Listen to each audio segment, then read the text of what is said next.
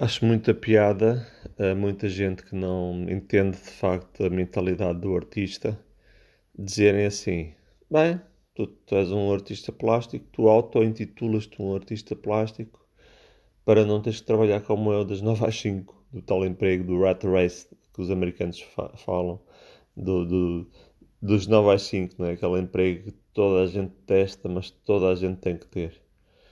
Esta é uma falsa questão e as pessoas que o dizem são talvez as primeiras a saber que é uma falsa questão.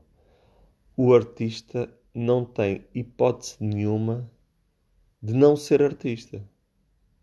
Aliás, os pintores, sobretudo os pintores, mas também músicos, também atores de cinema, eh, arrastam consigo depressões profundíssimas pela única razão de serem pessoas muito sensíveis.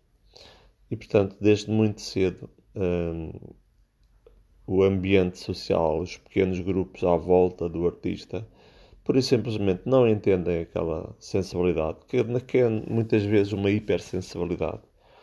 Mas quer dizer, voltamos de novo à velha questão da, da psicologia. O que é que é normal em termos de sensibilidade e o que é que é considerado anormal? É normal ter muita sensibilidade como têm os artistas ou é normal não ter grande sensibilidade e passar por cima de muita coisa na vida? O que é que é normal? E depois há aqui uma questão. O que é que um artista não escolhe ser artista? Ele já nasce artista. É daquelas vocações tão. Hum, é tipo buraco negro, arrasta tudo à volta.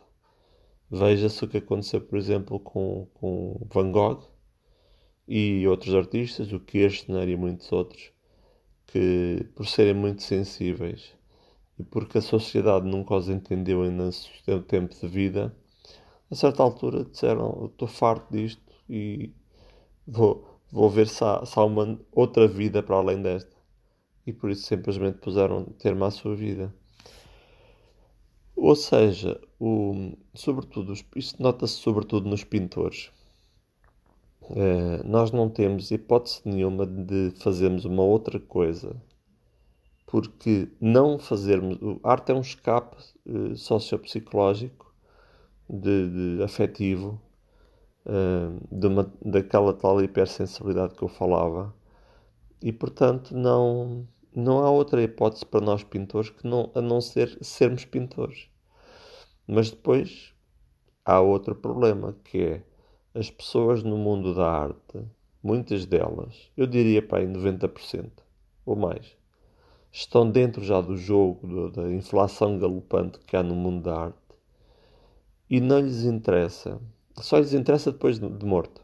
Depois de morto, o artista, para criarem uma narrativa metafórica e sonhadora que leva ainda muito mais lucro e muito mais inflação sobre o trabalho do artista, aí já lhes interessa contar a verdadeira história de vida do artista.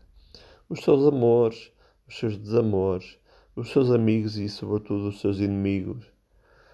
E, e portanto, um, entre Van Gogh e Paul Gauguin, não sei qual foi a melhor escolha. O Van Gogh, por simplesmente, não tinha grande pachorra para hipocrisias.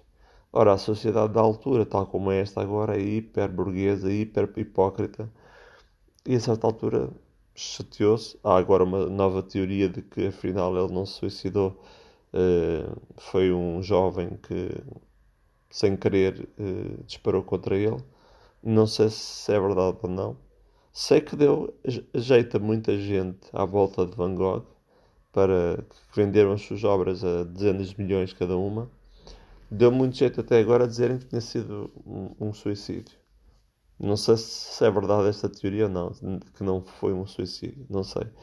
Agora, o, o Paul Gauguin apenas adiou a questão fundamental. E a questão fundamental é de uma sociedade que, tal como esta agora, põe o artista contra uma parede e diz: Tu, nós achamos piada às tuas avarias criativas, mas isso é enquanto fores útil. E se tu tiveres uma personalidade demasiado forte, nós nem sequer te promovemos e vais acabar por que aconteceu como o Van Gogh e o Kirchner e, muitos outros. Ora, isto não é ser sério. Se há um artista que tem muita qualidade, porquê é que ele não é promovido? E porquê é que nós, portugueses, promovemos artistas? Agora está cá o Wei Wei Wei. Então toca de promover o, o, este artista chinês. Ele tem muita qualidade, eu gosto muito dele. É um dos poucos que tem autenticidade e profundidade e mantém consistência no seu trabalho. E que é artista contemporâneo, entendendo ele a história da arte. Mas muitos que, que estão para aí nas galerias não, não têm a mesma autenticidade dele.